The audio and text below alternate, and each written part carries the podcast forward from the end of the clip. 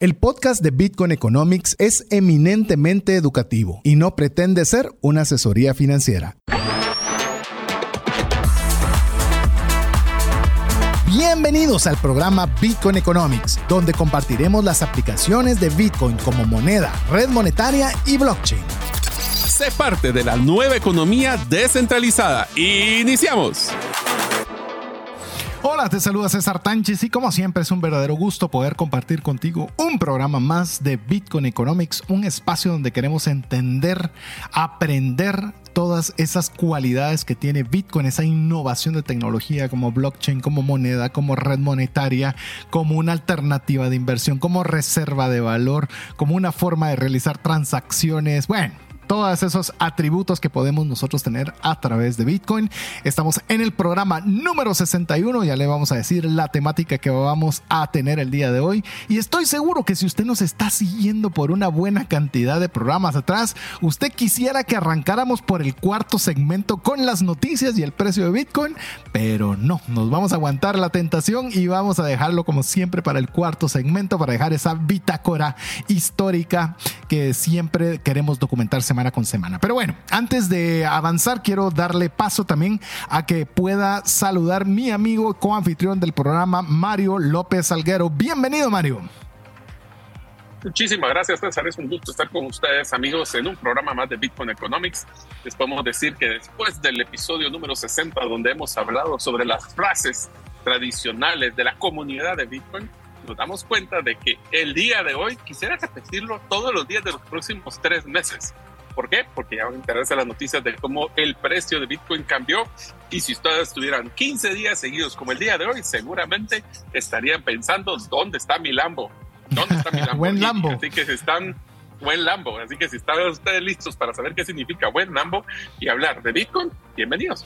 Así es, si usted no sabe de, qué nos referimos cuando decimos cuando Lambo o buen Lambo, pues bueno, escuche el podcast anterior de la, de, la semana anterior, el más reciente que usted puede encontrar.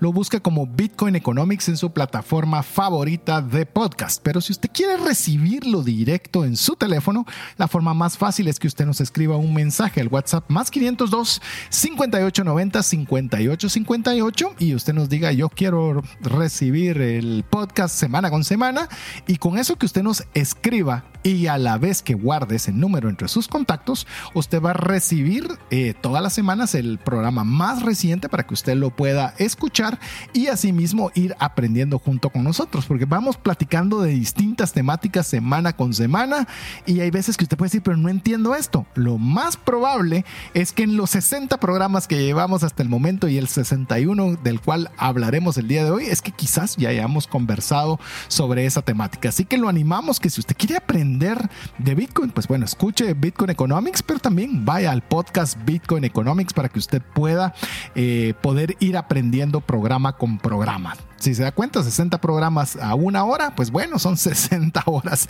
que hay de contenido para aprender sobre este interesante tema. Pero ¿qué te parece, Mario, si le cuentas a nuestros amigos que, de qué se va a tratar este programa número 61? Bueno, pues nosotros tenemos hoy una, usualmente cuando hacemos una reseña de un libro relacionado a Bitcoin, usualmente tratamos de hablar de los principales aprendizajes que hemos logrado de dicho libro. Pero quisimos cambiar la dinámica con César y estamos hablando del libro de BTC que se llama El Patrón de Bitcoin. Es un libro que les recomendamos mucho poder ustedes leer si lo tienen disponible. Inclusive está en eh, Kindle, así que lo pueden hacer en versión. Pero lo que vamos a hacer es que vamos a cambiar el modelo y los segmentos del 1 al 3 vamos a hablar de cuáles son esas premisas que el libro menciona y si estamos de acuerdo o en desacuerdo de dicha afirmación. Así es, el, libro se llama, en inglés se llama The Bitcoin Standard, para que si usted le gusta eh, leer en inglés, y el patrón Bitcoin se llama en español, así que está disponible en esos dos idiomas para que usted pueda poderlo leer. Vale la pena. Mire, es un libro que usted pensará, me van a hablar solo de Bitcoin. Le digo, es un libro que he leído muy despacio y le puedo decir hasta el capítulo 7, que es más de la mitad del libro, aún no ha hablado de Bitcoin. ha hablado de todo lo que es la economía, cómo funciona la economía, qué es la economía keynesiana, cuál es la economía austriaca, qué, por qué se deben las recesiones. Y, mire, este libro fue escrito en el 2016 y hoy estoy leyéndolo como que lo estuviera eh, eh, pronosticando nuestra, nuestro tiempo actual. Así que vale la pena. Es un súper libro que le animamos y vamos a estar tratando de tener también libros que hemos denominado este segmento libro BTC para que podamos ir explorándolos junto con usted. Así que vamos a tener una dinámica interesante. Vamos a poner algunas de las, llamemos, de los elementos que se tratan en el libro y vamos a tener un punto de discusión para que podamos establecer tanto la opinión de Mario como la de su servidor, de ver qué pensamos sobre estas premisas que son premisas que tomamos de alguna forma algunas cuantas, porque el libro es extenso, es un libro de, de, bastantes páginas, pero para que usted pueda ir teniendo un poco de idea. Así que no sé si querés añadir algo más o arrancar ya con la primera, Mario. Vamos a arrancar con la primera, César. Eh, lo que sí es importante que ustedes tomen en cuenta es ustedes también piensen que ustedes estarán en acuerdo o en desacuerdo de estas primeras afirmaciones que vamos a empezar. Así que empecemos con la primera. La primera afirmación que menciona el libro es que Bitcoin es la moneda más justa y honesta que la comunidad ha conocido. Así que te pregunto, César, ¿cómo defines el concepto de honestidad en el contexto de Bitcoin y cómo se compararía con otros sistemas monetarios? Yo tengo mis opiniones bien interesantes sobre esta eh, primera afirmación. Ok, me la pones a mí primero, perfecto, voy a dar mi opinión. Eh, una moneda justa y honesta. Eh, a mí me gusta mucho el contexto que le da el autor, que es Seifadin Amos, que si usted es parte de la comunidad de Bitcoin Economics en WhatsApp, ahí le mandamos una fotografía donde con Mario tuvimos la oportunidad de no solo adquirir el libro, sino que nos lo autografiara el autor, en el cual él menciona de, de la justicia. Es decir, cuando un mercado es libre, eh, un mercado libre significa que tiene el deseo de poder ahorrar dinero, ese ahorro del dinero lo pone a cambio de una tasa de interés y esa tasa de interés eh, él percibe un valor adicional de no comprar algo en el momento. Ese dinero disponible es el que utilizan las, las, personas que quieren hacer inversión para hacer crecer ese recurso. Entonces él mencionaba algo que me, que me llamó mucho la atención, en la cual decía, esa es una forma justa de poder eh, tener una economía, en la cual pones un dinero, ese dinero se presta y listo. Pero él hace una aseveración que, que me llamó la atención. Eso sucede hoy día pero eso no significa que la persona que esté ahorrando no pueda ver en su pantalla que el dinero esté disponible. Entonces hay dos pantallas. Una pantalla del ahorrante donde él ve donde tiene su dinero ahorrado con los intereses que está generando y el otro que tiene la pantalla de lo que debe y debe pagar. Es como que se llevara dos cuentas. Y no estoy hablando mal ni me lo voy a tergiversar, sino que hay dos pantallas con información sobre los mismos recursos. Entonces cuando se trata con Bitcoin es o tiene el recurso o no lo tiene. Entonces esa es una forma transparente, honesta, en la cual o tiene o no tiene, pero no es como diría también los slangs que estábamos hablando con Diego, eh, pantallas vemos, fondos no sabemos, ¿verdad? Entonces yo creo que es algo bien interesante cuando vemos la transparencia y la honestidad, porque la transparencia para mí es un sinónimo de honestidad, no sé qué, ángulo le ves vos, Mario. La verdad, César, es que yo lo veo desde otro ángulo y es el siguiente. Cuando hablamos de un precio justo, por ejemplo, el concepto de justicia, ¿qué significa? Es en el cual nosotros consideramos de que lo que es la, el depósito de valor está siendo ecuánime y es transparente a la hora de presentar dicho valor en un mercado de oferta y demanda. ¿Qué quiere decir esto? Nosotros podemos decir que Bitcoin es la única moneda que, comparada con las monedas fiat, que literalmente tiene la oferta y demanda definiendo el precio. Sí. Y lo que interesa es de que cuando hablamos de la parte honesta también, es que no depende de los gustos y los criterios y los intereses de grupos de nadie. que no son la mayoría de nadie para poder presentar dicho valor. En pocas palabras, es una moneda que es transparente, es confiable y es predecible. ¿Qué moneda conocen ustedes que podemos nosotros confiar de que no van, a, en el caso de las políticas monetarias de un país, a hacer ajustes para la conveniencia de la estabilidad económica de dicho país? Y tal vez solo me gustaría añadir. no conozco ninguna. No, y, me gustaría añadir, Mario, en el tema de la justicia, porque a veces eh, la palabra justicia tiende a politizarse, pero en el tema de la justicia estás hablando quien, quien invierte un millón de dólares en Bitcoin o el que invierte 50 dólares en Bitcoin van a obtener el mismo retorno cuando hay un retorno. Es decir, si hubo un retorno de un 10%, va a ganarlo el que invirtió 50 dólares como el que invirtió un millón de dólares. Eso es justicia. Es decir, cada quien en una proporción diferente de acuerdo a sus capacidades, pero tuvieron el mismo retorno. No es, ah, es que como usted me invierte un millón, le voy a dar más porque usted puso más dinero. No, es una forma, eh, eh, llamemos, eh, perfectamente distribuida entre todas sus partes.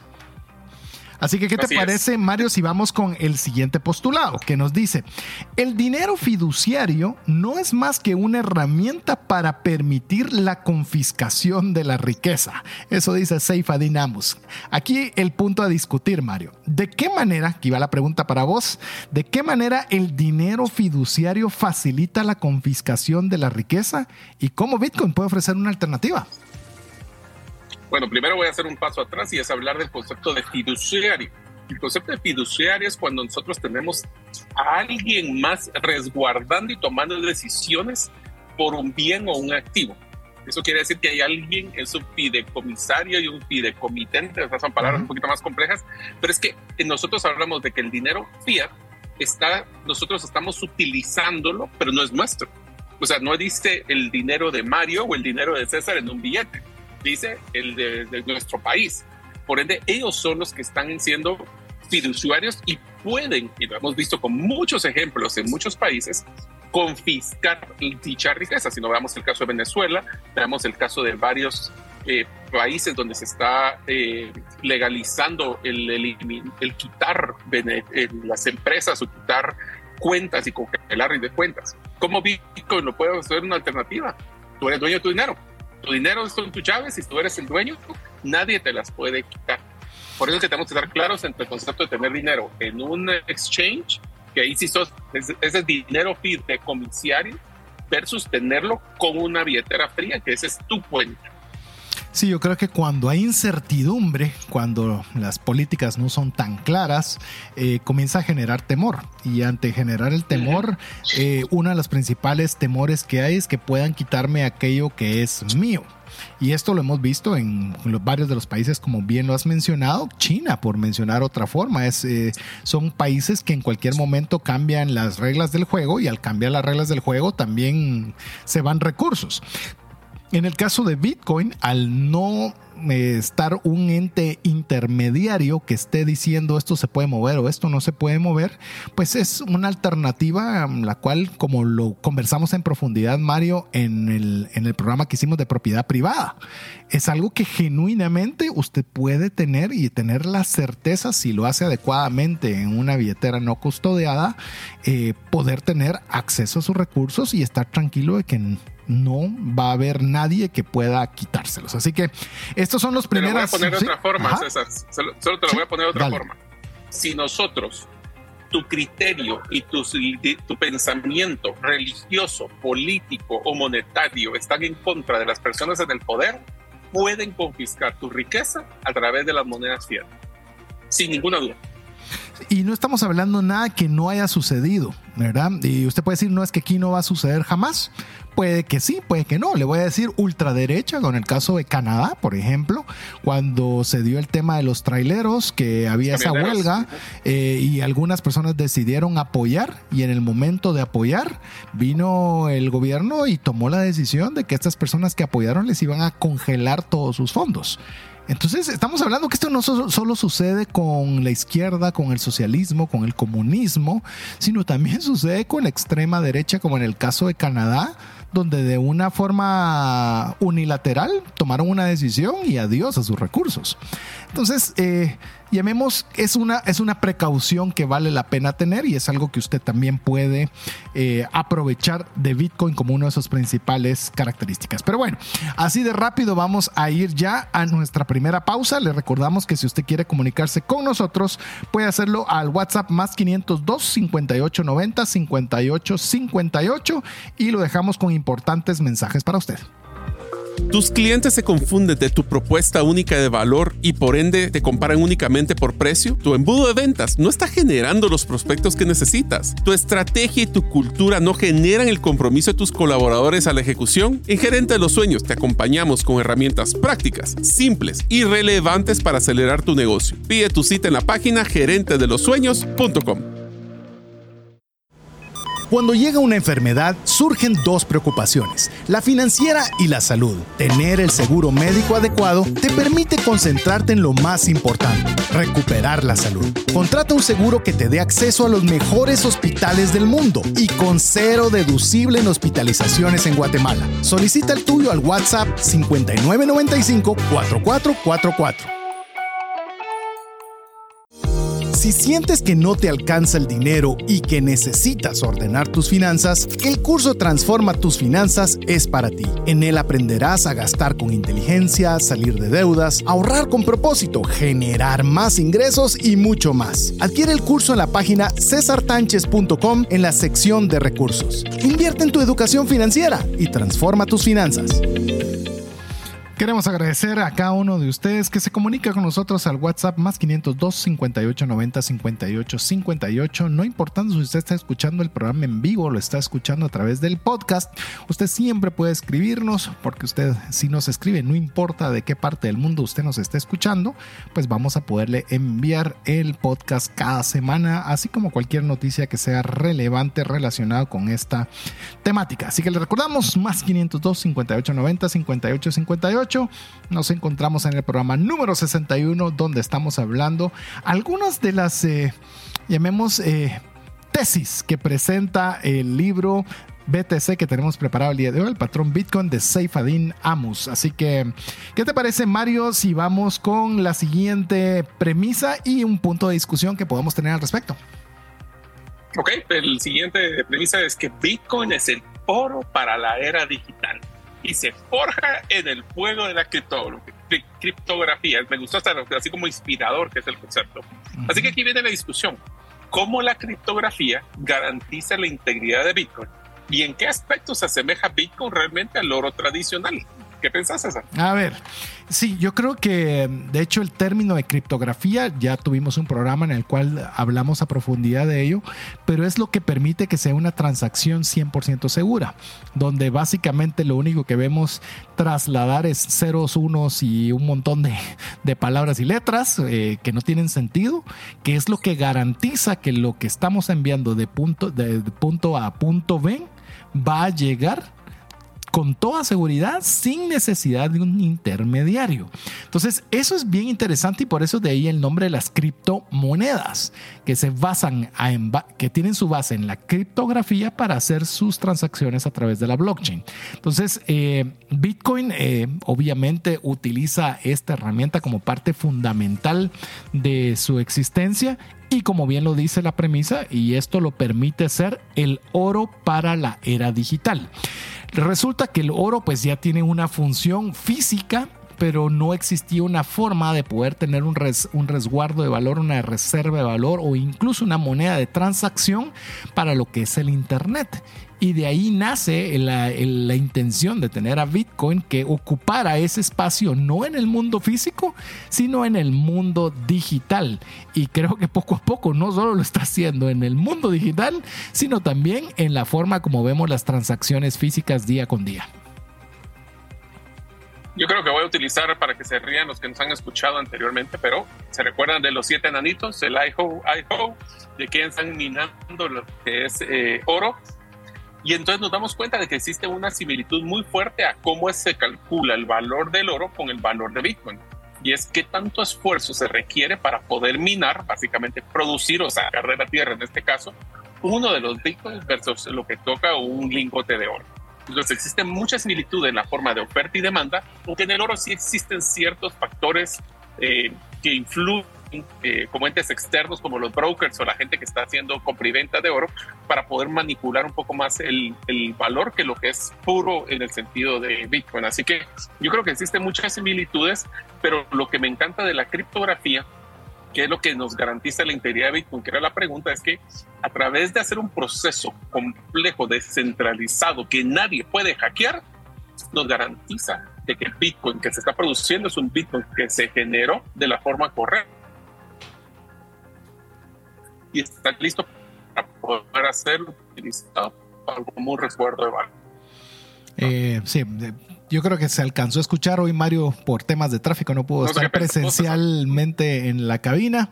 Entonces, si escucha un poquito de delay, es obviamente consecuencias del internet. Pero sí, yo creo que se entendió el, el concepto completo y definitivamente coincido en que hay muchas similitudes y por eso se le llama el oro digital. A ver, ¿qué tal esta nueva premisa que nos pone Seifa Dynamos que nos dice, la escasez de Bitcoin es un logro de ingeniería no de la naturaleza. Eso es bien interesante y hasta la postre eh, tiene alguna, alguna secuencia con lo que ya mencionábamos del oro físico con el oro digital, porque el oro es producido, o sea, lo encontramos de forma natural dentro de nuestra tierra. Es decir, obviamente hay un proceso para extraerlo, pero es algo que ya se encuentra dentro de los recursos que tenemos naturales. En el cambio, pues Bitcoin, eh, no, esta es una obra de ingeniería y ya le voy a dejar que el ingeniero sea el que amplíe sobre ello, pero bueno, el punto de discusión es cómo se logra la escasez en Bitcoin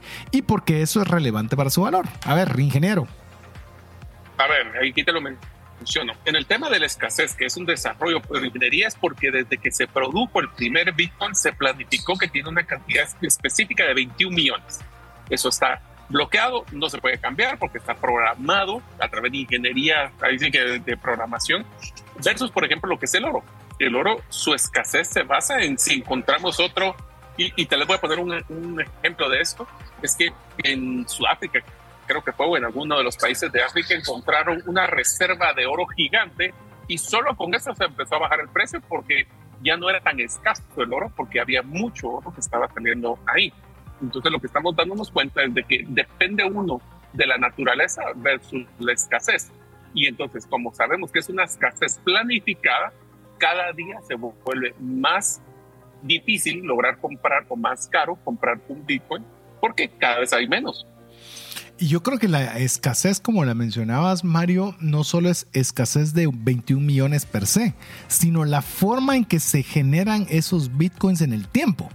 Porque podrían estar los 21 millones disponibles de un solo, que no es lo mismo a que estén ingresando al mercado de una forma previamente preestablecida que para poder entender a cabalidad lo que estoy diciendo, pues le animamos a que escuche el podcast sobre halving, que es que cada, que está programado que cada número específico de bloques o cada, cada número de bitcoins generados, voy a ponerlo de una forma, se va a reducir la cantidad de bitcoins nuevos más, más o menos cada cuatro años.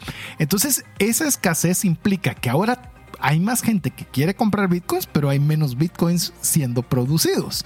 Entonces no solo es una cantidad que es finita, sino que a la vez los ingresos de disponibilidad de estos bitcoins también tienen programación. Entonces, al haber esa programación y ser 100% descentralizado, es decir, que no hay nadie que tenga una mayoría que pueda hacer un cambio en la estructura predeterminada de Bitcoin lo hace que sea un bien escaso y que sea apetecible para muchos, como usted se ha dado cuenta y como se dará cuenta en el segmento de noticias, donde realmente la gente comienza a interesarle mucho, personas individuales, empresas, fondos mutuos y demás, porque se dan cuenta de la escasez y a la vez de la descentralización, es decir, una inversión donde no va a poder ser, como bien lo decía Mario, manipulable por otras personas, sino que hay una ingeniería y ya no le está creyendo a la persona, sino le está creyendo a la ingeniería, a la matemática, al, al cómputo, al algoritmo. O sea, hay factores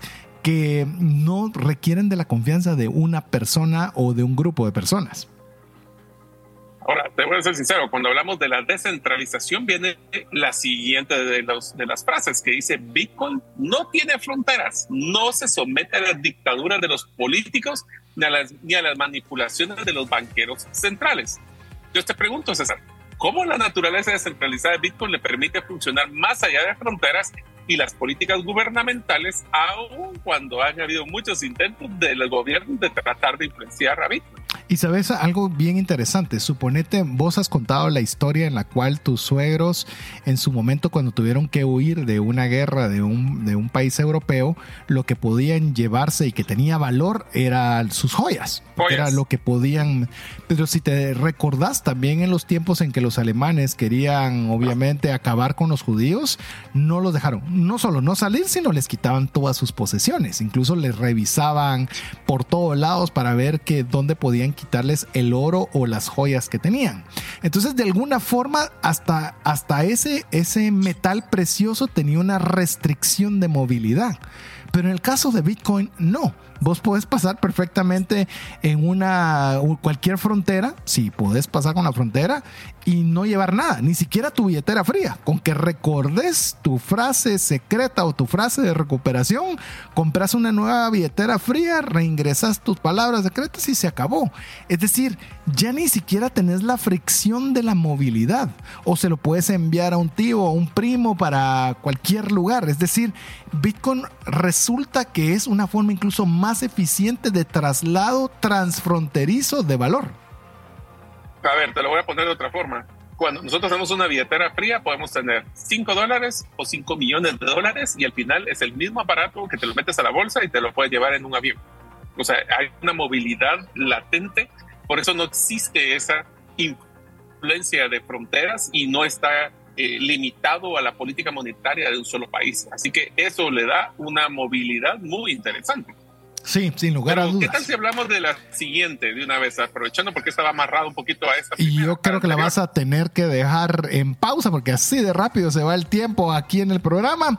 Vamos a ir tras esa luego de que usted escuche mensajes importantes para usted, recordándole que puede escribirnos al WhatsApp más 502 5890 5858.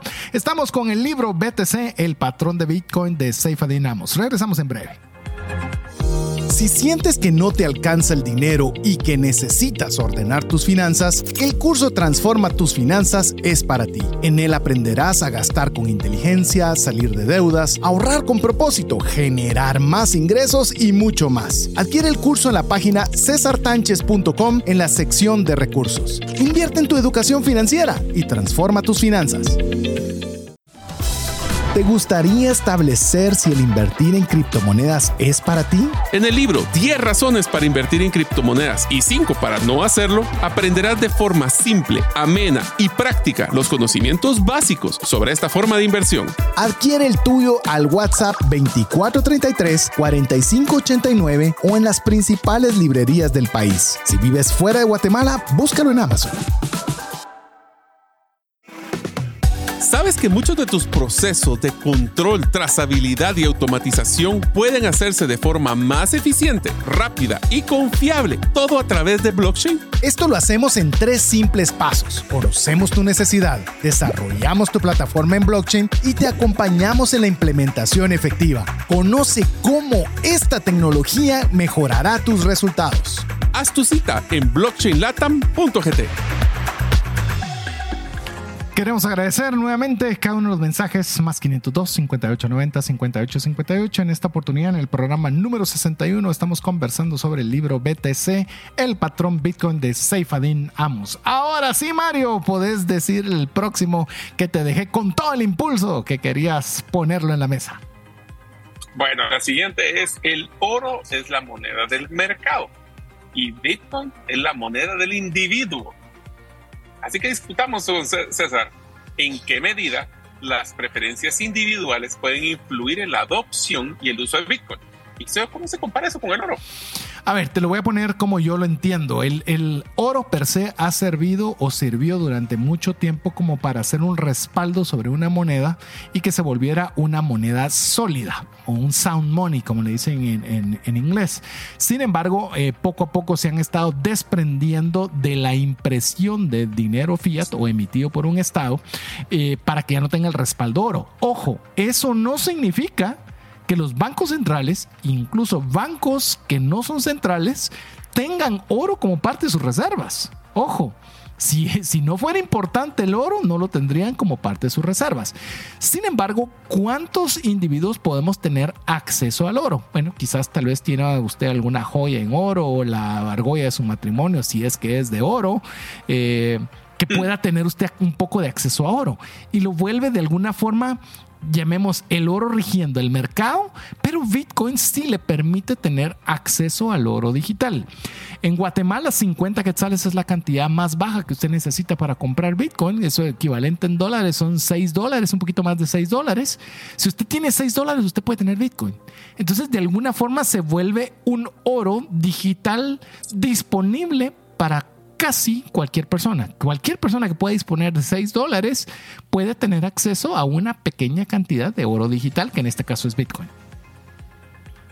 Ahora, yo solo complementaría un tema ahí, César, y es que estábamos hablando de que lo que dice el, el autor es que Bitcoin es una moneda del individuo y el oro es una moneda de mercado. Yo como lo veo es de que las transacciones que realizan los mercados como soporte se, a través, se realizan a través del oro pero trata de ir un lingote fuera de Arabia Saudita posiblemente a tratar de comprar algo y no te lo van a recibir. Bitcoin a la hora de que se está generando más adopción por más personas, está generando esas transacciones que van a ayudar a que las personas utilicen más a Bitcoin y eso va a poder utilizar a desplazar posiblemente en un futuro lo que es el oro para los mercados en general, creo yo. Yo creo que también lo va a hacer. Eh, llamemos lo físico está cambiándose por lo digital y usted dice, pero eso, eso es imposible. Se lo pongo, le pongo un ejemplo muy sencillo, creo que lo he mencionado antes. Usted cuando tomaba fotografías, ¿cómo lo hacía? Si usted es un jovencito no sabe, pero si tiene ya algunos años, usted te compraba un rollo en ese rollo lo ponía en una cámara tomaba la fotografía, lo llevaba a un lugar para que le desarrollaran la fotografía y podía entonces ver su foto. Hoy en día no lo necesita. Hoy en día usted con su teléfono móvil puede sacar cualquier cantidad de fotos. ¿Y dónde tiene las fotos? Las tiene digitales en su teléfono. Eso significa que significa que es, es menos valioso que como lo hacía antes cuando las podía tocar significa que ahora en lugar de tomar 12 o 24 o hasta 36 fotos que le permitía una, un rollo de poder tomar, hoy día usted puede tomar ráfagas de 30, 40, 50, 100 fotos. Ya no digamos si usted se fue de viaje, ahí va a tomar 500 mil fotos y no tiene esa limitación él sí la tenía con un activo físico, como en este caso era la impresión de una fotografía. Se da cuenta cómo lo digital llegó a exponenciar más algo que era el poder tener recuerdos visibles. ¿Por qué no puede hacer eso Bitcoin también con la forma como vemos en este caso, como podamos ver el oro o la forma de hacer transacciones? No sé si lo ves igual, Mario. Sí, inclusive hablando de la maquinita famosa, estamos hablando de que cuando los gobiernos ven un tema de mejora económica, ponen a producir, que antes era maquinita realmente, ahora todo el dinero que se hace en las transferencias desde la banca central, por lo menos en Estados Unidos hacia los bancos, se hace a través de transferencias electrónicas. En pocas palabras, dinero digital. Por eso es que el siguiente, por ejemplo, César, a ver qué pensás vos, pero eh, el autor dice que Bitcoin es una forma de escapar los ciclos viciosos de inflación y deuda perpetua. Sí. Nosotros hemos encontrado de que las, las economías se mueven en ciclos. ¿Y por qué crees entonces que afecta la inflación y la deuda perpetua a las personas a nivel individual y la sociedad en general y cómo podría ser Bitcoin esa solución, porque ahorita nos estamos dando cuenta que la inflación está desbordada en casi todos los países del mundo. Ya vemos, hay un programa completo que me gustaría hacer eh, relacionado con este tema que el mismo autor, Seyfadin Amos, lo llama como la preferencia temporal que es decir, nos podemos tener una preferencia temporal alta o una preferencia temporal baja, que en palabras sencillas es si usted prefiere gastar el día de hoy o prefiere ahorrar o invertir con tal de privarse de algo hoy con tal de tener más mañana. Y hoy día uno de los principales índices que usted va a ver a nivel macro de casi cualquier país es cómo está el consumo cuanto más consuma, mejor, se, mejor percepción de mercado hay. ¿Y qué es lo que resulta? Resulta en una cantidad de deuda muy grande. ¿Por qué? Porque nos estamos extralimitando en nuestras capacidades. Recientemente el, em, en Estados Unidos ya pasó la cifra de un trillón de dólares el equivalente de deuda de los norteamericanos en tarjetas de crédito. Son números absurdos. Y esto súmele la deuda por vivienda, deuda por de, este, deuda estudiantil. Bueno, es impresionante. Entonces, ¿por qué? Porque obviamente el dinero está siendo generado pero respaldado por deuda. Inclusive cuando usted dice voy a comprar un bono soberano, lo que está comprando es deuda. Es decir, el gobierno le dice que le va a pagar en algún momento una tasa de interés. Y oiga, yo no estoy hablando mal de, del, instrumento financiero, pero las cosas como son.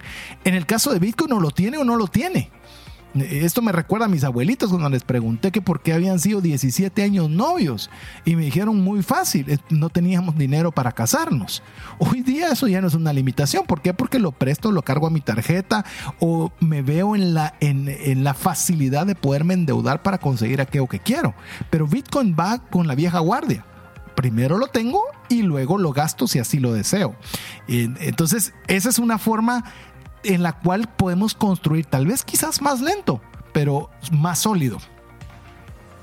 Sí, y también te digo de que es un mejor resguardo de valor, porque si nos damos cuenta que entre más dinero existe en el mercado, menos vale. En el caso de Bitcoin, ya lo platicamos anteriormente, cada día es más difícil de poder producir un Bitcoin y cada vez hay más personas. Así que eso va a ayudar a que sea uno de los pocos bienes que es deflacionario o que no está teniendo una inflación o afectado por la inflación.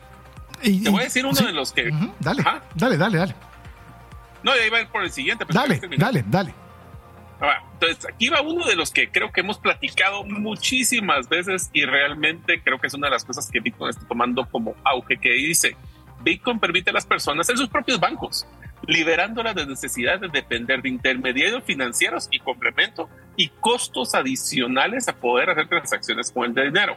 Así que te pregunto, César, ¿cuáles son esos riesgos y beneficios que de depender de intermediarios financieros para comparar en comparación con ser nuestro propio banco? ¿Y eso cómo nos va a afectar a vos que te vives en el mundo de finanzas personales en nuestra autonomía financiera? Yo creo que hemos conversado también esto en programas anteriores y creo que vale la pena decir que cuando tenemos billeteras que son custodiadas y no custodiadas. Cuando son no custodiadas significa que usted es el único que puede guardar sus propios recursos. Y eso es muy bueno, por supuesto, porque nadie puede interferir con ellos, pero también si usted no hace una adecuada gestión puede perderlo todo. Que de alguna forma lo podemos ver desde un lado de vista positivo como también verlo de un lado, un punto de vista negativo. Si no sabemos hacerlo, entonces podemos meternos en problemas. Y el tema es que creo que nos, eh, nos hemos sido educados para que otra persona se haga cargo de nuestras cosas. Entonces ahí creo que tenemos una barrera eh, cultural, generacional, en la cual eh, tenemos que caminar para comprender que podemos nosotros también tener el propio resguardo de nuestros recursos, porque el momento de poderlo hacer de esa forma, estamos también facilitando que las transacciones sean de punto a punto. Hoy día eso no es una realidad. Usted va a un restaurante y ¿cómo le paga? Le paga con tarjeta de crédito, significa que pagó con tarjeta de crédito, que fue al emisor de la tarjeta, que se conectó con un banco, que ese banco le va a transferir a la cuenta de banco del restaurante y ese restaurante de ahí va a sacar una proporción para poderle pagar al mesero. Se da cuenta que a pesar de que usted fue a comer en un lugar y ahí pagó, si usted utilizó una tarjeta de crédito ni siquiera fue de punto a punto. Entonces ahí creo que de alguna forma conforme nos vayamos dando cuenta de este beneficio, pues vamos a ir bajando los costos de las transacciones y a la vez vamos a poder tener una facilidad de poderlo hacer. No sé si vos querías aumentar algo en esto. Solo un tema final y es que nosotros eh, hablamos de que Bitcoin elimina el concepto de confianza. ¿Por qué? Porque hay una plena confianza que si voy a mandarle dinero a César es punto a punto. Yo le mando, lo recibe y se acabó versus un tema de intermediarios donde hay ocho verificaciones para solo decir, sí, eso fue la cantidad que mandó Mario a César. Y eso lo que va a hacer es que lo va a hacer más eficiente, más barato y más rápido. Así es, así que si usted viera la cantidad de notas que teníamos y de discusiones que teníamos sobre este libro, eh, no llegamos ni a la mitad. Así que, pero tenemos que ir a nuestra última pausa, siempre recordándole, escríbanos más 502 5890 5858. Estamos en el programa 61, el libro BTC, el patrón Bitcoin. Al regresar, uno de los segmentos más esperados por usted, donde vamos a compartir las noticias más relevantes de Bitcoin, así como su precio y el Fear and Grid Index. Regresamos en breve. ¿Deseas aprender a invertir en criptomonedas y no sabes por dónde iniciar? El curso Realizando tu primera inversión en criptomonedas te guiará desde cero hasta realizar tu primera inversión. No necesitas experiencia o conocimiento previo. Adquiere el curso en herramientasprácticas.com e ingresa el código Bitcoin Economics para poder obtener 5 dólares de descuento. Si sientes que no te alcanza el dinero y que necesitas ordenar tus finanzas, el curso Transforma tus finanzas es para ti. En él aprenderás a gastar con inteligencia, salir de deudas, ahorrar con propósito, generar más ingresos y mucho más. Adquiere el curso en la página cesartanches.com en la sección de recursos. Invierte en tu educación financiera y transforma tus finanzas. ¿Deseas realizar una desintoxicación digital en donde vives y trabajas? Para esto necesitas rodearte con la naturaleza, pero de una forma sostenible. En By Botanic te acompañaremos en tus proyectos de jardines verticales, azoteas verdes, paisajismo y jardinización, pero de una forma que mejore el medio ambiente. Para conocer más de nuestros proyectos y cotizar el tuyo, búscanos en la página bybotanic.com.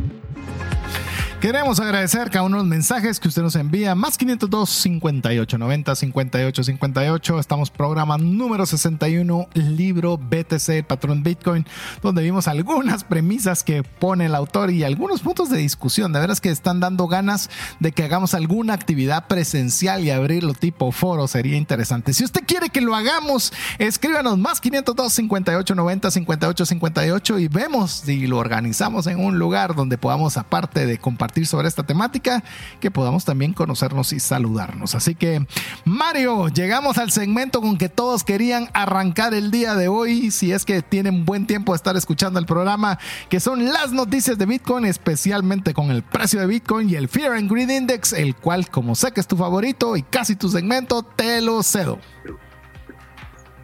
Muchísimas gracias, César. Eh, les voy a ser sincero, estos segmentos usualmente, por lo menos en los últimos 10 episodios, han sido bastante estables. Hoy no es el caso. La semana pasada teníamos un precio de 28.238 y al día de hoy 33.000. Logramos pasar la barrera de los 33.000. Ya vamos a platicar las noticias, qué fue lo que afectó.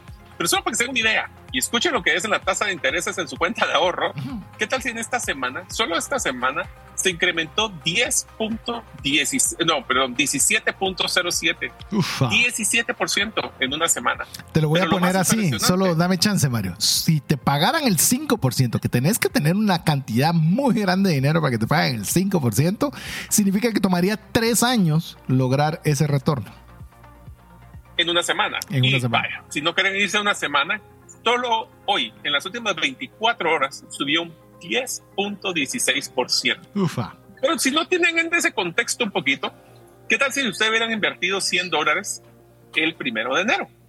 El día de hoy tendrían un retorno del 93.55, casi hubieran duplicado su cantidad de dinero. Porque esto incluye también en el Fear and Greed Index, recuerden el Fear and Greed Index lo que dice es, entre si está en menos de 50, eh, pues estamos en un tema de miedo, está la tendencia hacia la baja, si estamos arriba de 50, que estamos en avaricia, que es que esté hacia el alza. César, yo nunca había visto un brinco tan grande, brincamos de 47 a 66, casi 20 puntos en una semana. Es más, te Entonces, la pregunta del millón es ahora, por qué pasó esto. Incluso te puedo decir, eh, eh, si usted busca, hay aplicaciones en las cuales usted puede ver este Fear and Greed Index, pero lo ponen por colores. Normalmente si estamos en números bajos es rojo, si está en términos medios es amarillo y si está alegre la cosa es en verde. Hoy ya estamos en verde, es decir, formalmente ya estamos en la franja llamada codicia. Es decir, ahorita la gente ya comienza a emocionarse de ver que el precio está aumentando. Nosotros, como le hemos dicho, ni nos alegramos demasiado cuando sube, ni nos, ni nos entristece, ni nos preocupa demasiado cuando baja. Por eso escuche el programa donde hablamos del DCA para que usted viva tranquilo cuando esté en la alza o en la baja. Pero Mario mencionaba y teníamos preparadas algunas noticias, pero creo que vamos a cambiar ese orden porque creo que muchas personas estarán preguntándose a qué se debe de este incremento tan abrupto el día de hoy. no podemos decirle con absoluta certeza, pero le vamos a dar un par de noticias que creemos que pueden haber influido en ello. Le doy la primera. César, solo perdón, antes de que digas los comentarios, lo que quiero que escuchen cuando mencione César no son noticias son rumores, porque no han oficializado ninguno de los que va a mencionar César. Así que si quieres, dale. Bueno, eh, realmente no tanto es rumor, sino son pasos que se están dando. Es decir, no hay una oficialización, pero sí tampoco es un rumor como fue la semana pasada, que, que fue un rumor de que se había aprobado un ETF, lo cual fue un rumor falso. Pero en esta sí es una confirmación, oiga bien, es una confirmación de que BlackRock está comprando Bitcoin antes de la aprobación de su ETF. ¿Y cómo lo saben o cómo se puede eh, saber que así es? Porque eh, cuando se estructura el ETF para que pueda ser aprobado o no, se hacen, no sé cómo se dice esta palabra en español, amendments o se le ponen eh, aclaraciones o notas. Sí en las cuales BlackRock indica que va a comenzar a fondear o a generar los recursos en Bitcoin para el mes de octubre o sea, no se dice si compró, si no compró, cuánto compró, dónde lo puso. No hay información muy concreta, pero sí que, que se está indicando ante la SEC que se está realizando y se realizará en el mes de octubre. Entonces, eso obviamente generó una noticia que volvió muy positivo al entorno, inclusive esta otra, Mario, que es que también el, el, digamos, la aplicación de BlackRock de un Bitcoin de ETF ya está listado para, em, para el término, para Nasdaq, para ser, ¿cómo le dirías? Un clearing. Eh, para, para poder estar disponible. Validado, validado. Para, o sea, entró a su fase de validación. Incluso ya tiene un ticker. Ticker es como usted lo puede encontrar si usted quiere saber el desempeño. Siglas. el, acrónimo, el acrónimo. De iglesia BTC. Entonces, esas tres llamemos situaciones que se dieron el día de hoy, hizo despertar a los inversionistas diciendo esto va en serio, cada vez está más cerca y, comenzó a generar ese FOMO, Mario. A ver si vos puedes decir, recordarle a los amigos del slang que es el FOMO. FOMO es Fear Missing Out, es el miedo que tienen de las personas de quedarse atrás de este brinco que va a existir. Quiero que se pongan en contexto de varias cosas de lo que acaba de mencionar César. Estamos hablando de que BlackRock no tiene todavía un ETF. Y recuerden que ETF es cuando los inversionistas institucionales van a poder invertir en Bitcoin a través de fondos de inversión como lo que es BlackRock. BlackRock siendo el más grande del mundo. Pero lo interesante es que lo único que sucedió es que avanzó en dos pedacitos.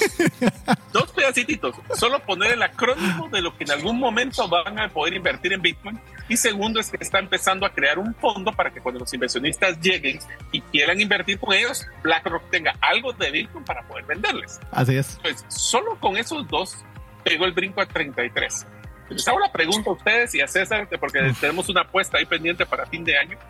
Pero si esto solo fue dos etapas chiquitas, ¿Cómo cree que va a brincar el, precio de Bitcoin cuando confirme la SEC a BlackRock que va a tener su TF? To the moon, como diríamos. Utilizaremos to the moon, exactamente. Hasta la luna lo vamos a ir viendo. Eh, sin lugar a dudas, porque como bien lo platicábamos, no es un rumor, pero tampoco es una aprobación. Son como bien lo describió Mario, dos pasitos sencillos. Es decir, es más, como le digo, no podemos ni siquiera saber cuánto ni cuándo, sino que ya se colocó que en octubre iba a hacerse ese paso y que ya tiene unas siglas en las cuales se van a poder identificar. No está ni aprobado todavía. ¿Se puede usted imaginar el día que eso se pruebe? Por eso le decimos, eh, le, repetimos, eh, compre algo de Bitcoin, salga de cero. Eh, mire, pero no entiendo, mire, ¿y qué pasa si? Tal vez, porque siempre pensamos, ¿y qué pasa si falla? ¿Y qué pasa si sí funciona? ¿Y qué pasa si tienes el precio? Sí. Eh, yo no estoy diciendo que hipoteque su casa para invertir en ello, pero ponga algo. Eh, dese la oportunidad de, ver si. y eso que le estamos diciendo que vienen noticias grandes en estos días, pero ¿por qué no lo piensa en un plazo, a mi gusto, cuatro años? Cuatro años. Y vea qué sucede. Pero si mire con estos pequeños pasitos lo que se está dando, 10% de retorno en un día. Dijiste, Mario, 17 en una semana, 96% en un año. Y eso que estamos en. solo les voy a hacer recuerdo, César, de un, dos temas rapiditos para que tengan el cuento, porque va a decir, ah, pero ¿cuánto puede ser? El punto más alto que hemos tenido de valor de Bitcoin fue 68 mil dólares. Así que ya existe un precedente de haber llegado a ese valor. Sí. Que conste que yo fui el que apostó más alto para lo de fin de año y puse 50, así que estamos llegando a ese nivel. Pero, ¿te recuerdas, César, cuántos trillones de dólares eh, es el que maneja BlackRock? Te lo voy a poner, sí, te lo voy a poner de esta forma. BlackRock tiene bajo administración 9.3 trillones de dólares. Fidelity Investments, que vamos a tener un programa, se lo digo de una vez. Fidelity Investments sacó su reporte relacionado con Bitcoin del último trimestre de este año y es una joya, es una joya. Ya se lo vamos a decir. No lo que dice Mario, no lo que dice César Tánchez. Lo que dice Fidelity Investments, que es una, un fondo mutuo que administra 5.2 trillones de dólares. Entonces, de alguna forma creo que algo han investigado, ¿verdad? Sí, pero te voy a ¿por qué te quería hacer esa pregunta? Me dijiste 9 trillones, ¿verdad? 9.3, sí. Va, entonces solo quiero que lleven el contexto. El market cap, que es la, mayor, la cantidad de dinero que está actualmente metido en Bitcoin, son 668 mil millones. Eso estamos hablando de que si los inversionistas de BlackRock invirtieran un 10% de los fondos totales duplican la cantidad del valor y por ende llegamos a 68 mil dólares en un solo día. Con el 10%. invertir un 10% del valor completo de su portafolio, solo para que se tengan una idea de lo que puede suceder. Ojo, ojo, eso estás hablando de que de la inversión propia de ellos. No estás hablando de todos los que no y no estás hablando de todo el derredor que va a seguir el ejemplo de eso, eso puede decir, si ellos invierten, invierto yo. Y ya que ellos se metieron, me meto yo. O sea, el efecto multiplicador. Eh, es más, estamos hablando de BlackRock, pero hay, si no me recuerdo mal, hay 10 o 12 empresas que están eh, eh, aplicando y sumando los fondos que administran son cerca de 22 a 25 trillones de dólares. O sea, y ese 10%, Mario, no lo hagas solo por BlackRock, hazlo con combinado. Estás hablando de 2.5 trillones de dólares. No, es, increíble. No. Entonces, eh, imagínate que estuvimos en 70 sin estas noticias. O sea, ya Bitcoin ya supo que es 70 sin tener todo este tipo de, como le dirían los norteamericanos, hype, de todo este tipo de emoción. Paréntesis estamos en mercado, que supuestamente estamos en mercado de, eh, a la baja, así que imagínese cuando esto vaya a la alza. Pero bueno, hemos... como nuestra expresión en el episodio anterior fue agárrense de las manos porque lo que viene se pone alegre. Así es, así que les animamos a que usted salga de cero, que no pruebe, como le digo, mire, invierta por aprender. Y a mí me gusta más todavía este concepto. Ahorre en Bitcoin. Ni siquiera invierta. Agarre una cantidad eh, que usted pueda permitirse ahorrar 50 quetzales al mes. Va, 50 quetzales. Puede ahorrar 50. Sí, pero no es ni mucho. Bueno, pero por lo menos aprenden. Hoy nos escribió una persona en el WhatsApp y nos decía, miren, ¿y por qué yo tenía 77 quetzales? En, le recuerdo el número, 77 quetzales hoy y hoy que abro mi billetera tengo 83 así es Bitcoin. O sea, eso es Bitcoin, en el que usted ya tiene más recursos de los que tenía cuando usted abrió su billetera hoy en la mañana. Pero bueno, Mario, llegamos al final del programa. Eh, estuvo emocionante, la verdad que... A, a, mí me encanta cuando son temas de análisis y discusión, así que te dejo el espacio para que puedas despedirte de los amigos por el programa de hoy. Muchísimas gracias, César. Muchísimas gracias a ustedes, amigos, por estar el día de hoy con nosotros en el programa número 61 de Bitcoin. Me tomaré las palabras de Diego. Recuerden, todos los caminos llevan a Bitcoin y ahora Bitcoin parece que va a subir. Así que prepárense. Pues parece que va a subir, ya subió. O sea, ¿significa que voy tarde? No. ¿Y significa que usted va a dejar de comprar? No. Usted ahorre, como es Bitcoin y Netflix. Ahorre Bitcoin y vea una su serie y tranquilo. Así que en nombre de Mario López Alguero, su servidor César Tánchez, esperamos que el programa haya sido de ayuda y le haya agregado mucho valor. Esperamos que ya en breve también Diego Villeda esté con nosotros. No crea que ya no quiere estar o que le dimos las gracias o que está viviendo sus rentas de Bitcoin. No, es que han andado en compromisos eh, empresariales, pero ya muy pronto estará también con nosotros y aprovechamos a saludarlo. Así que muchas gracias a usted por el favor de su audiencia y esperamos contar con usted la próxima semana si así Dios lo permite. Mientras eso sucede, que Dios le bendiga.